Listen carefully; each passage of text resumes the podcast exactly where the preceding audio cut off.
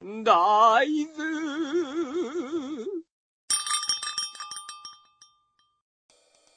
第11話が、そのね、スクールアイドルフェスティバルをこう進めるために、はい。こう、計画をね、こう、スト少しずつ、こう進めていくんだけど、うん。あの、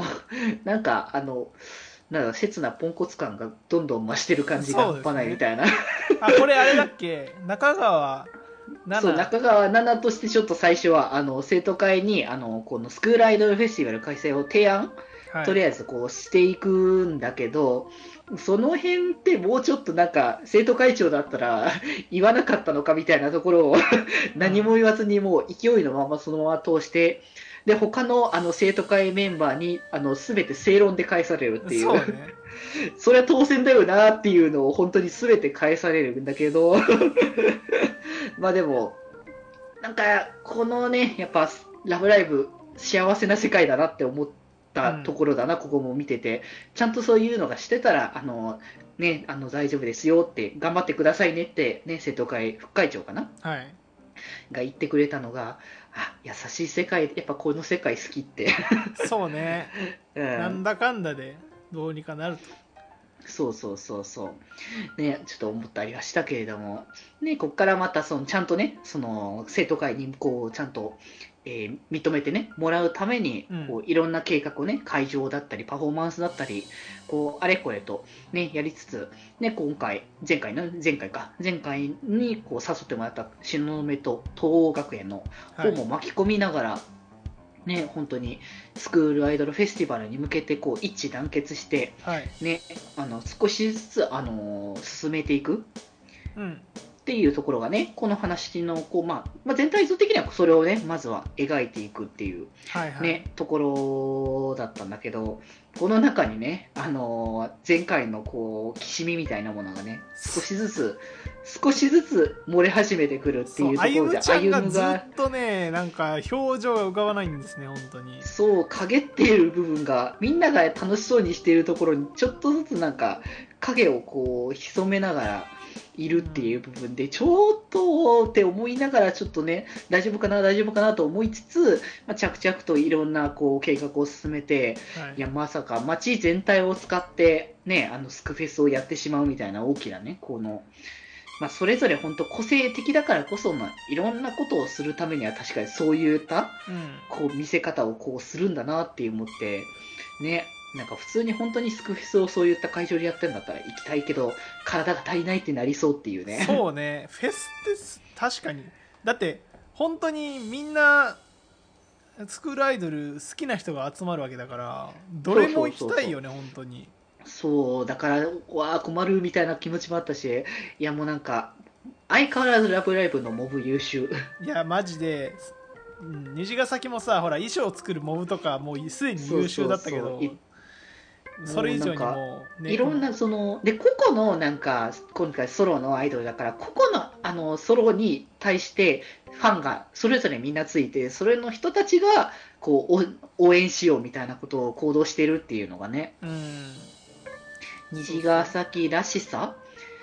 っていう部分だなっていうところはね、すごく感じたから、いや、すごく良かったなっていうところで、あの、まあ、着々と進んで会場も決まって、これでこう、うんいいよねって思っていた。や楽しい楽しいって思ってたラストですよ。えー、あゆむちゃんはやっぱちょいちょいまだ陰りを見せているところは多かった。はい。で、やっぱ刹那のことをすごく気にしているという 部分も。そうですね。なんか、あのえシーンがやっぱりね。そうそう、あのシーンで、そう、刹那とね、こう、あゆむが二人で歩いてるシーンで、うん。ね、あの、あゆむ、そのゆうちゃんがピアノをやってることを知っている。刹那がね。そして私は知らないというあゆむ。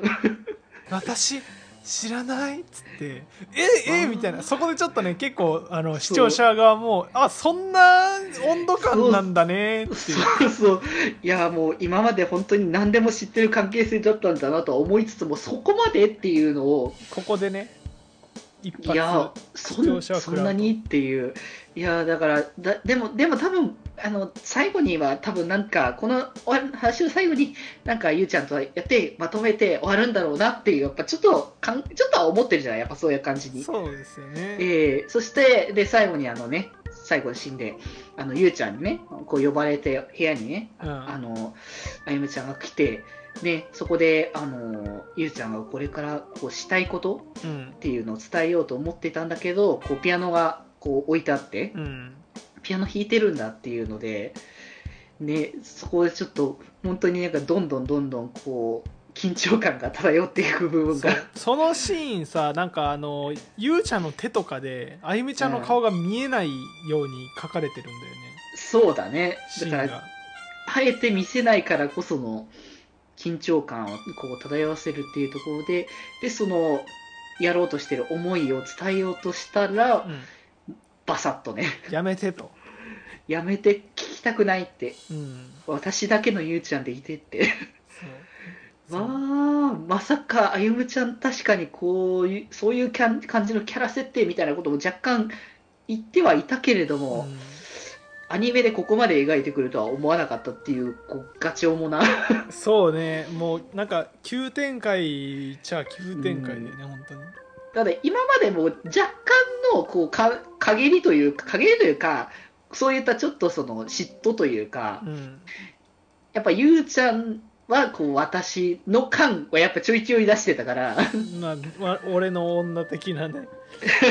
そうそう。でそこがもう最終的に完全に爆発してベッドに押し倒すという。はい。あでマシュマロ衝撃そうそうそう。衝撃的なそのラストがそうあったっていうところで。それでねこうこう言いたいこう意見があるということでマシュマロをちょっとねいこういただけたので、ちょっとこちらについてね、ちょっとお話、あの、マシュマロ読みたいと思います。はい。まずはちょっと内容からいくんですけど、えー感想を言う場所がなかったので、きっと共感してくれるだろう、こちらに送らせていただきました。ということで、決まりそういうところになってんの？今。場所そういう感じの場だったのかなっていうところだけ教ど、会みたいだな。えー、西学アニメ11話衝撃でしたね、と。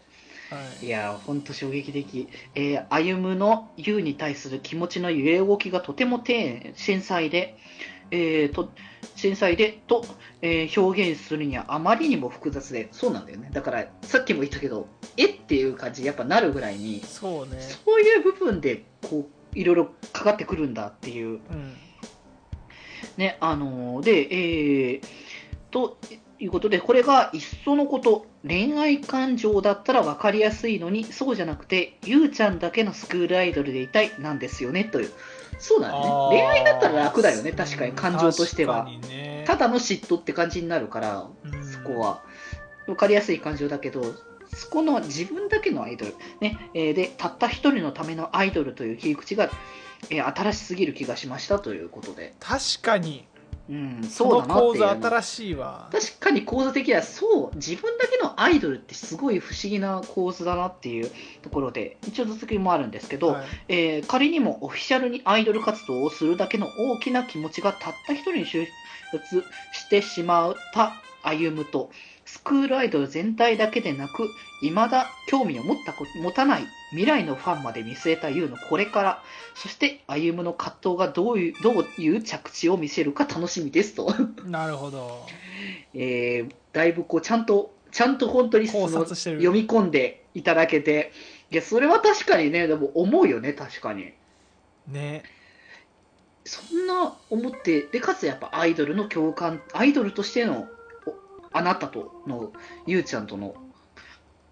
思いっていうところで、いや、もう本当本当、次回どうなるかわからないなっていう思いがすごくいっぱいあったってことで、残り、あの、まだ、もしは残ってるんですけど、はいえー余談ですが、えー、12話のオープニング映像は、ゆうと歩夢以外全員出てこないバージョンになると予想しておきます。まあ、あの、自分でこの予想絶対外れると言ってますけど、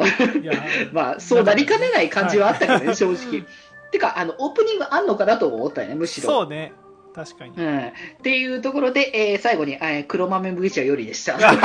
お前か はい、麦茶さんでした。そうかいいや えーて丁寧に読み込んでくれてすごいありがたいね。見ていただけてね、好きな作品を共感できて、うん、嬉しいなと思ったけれども、作り手ならではのこう、読み込みだよなって思ったよね。そうねやっぱりね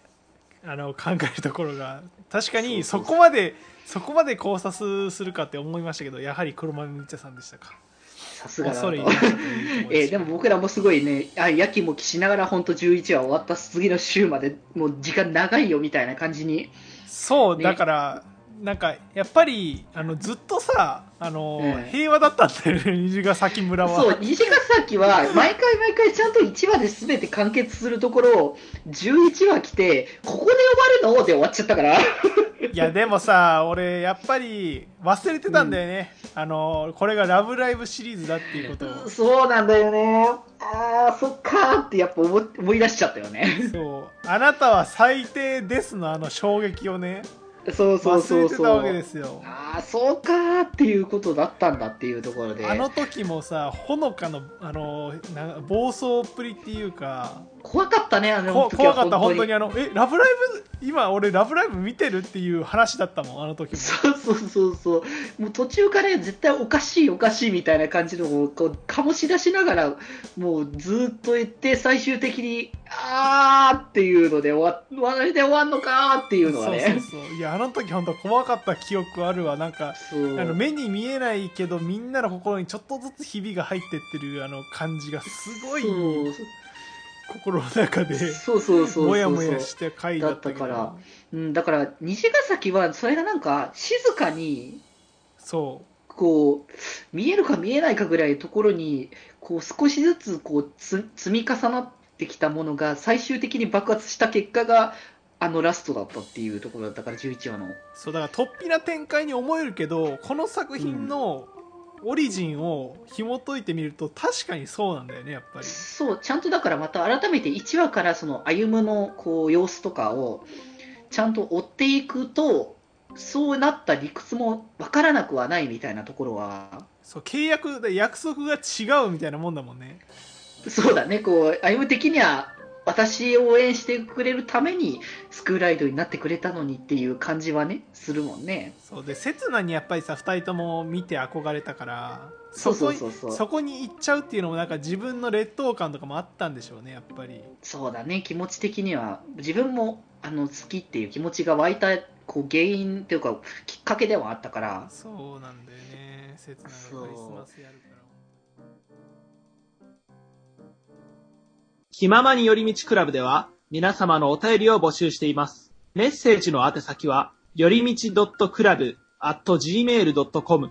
その他感想は、ハッシュタグ、きまよりにて募集しております。そして、この番組をお聞きの皆さん、ぜひぜひ番組購読をよろしくお願いします。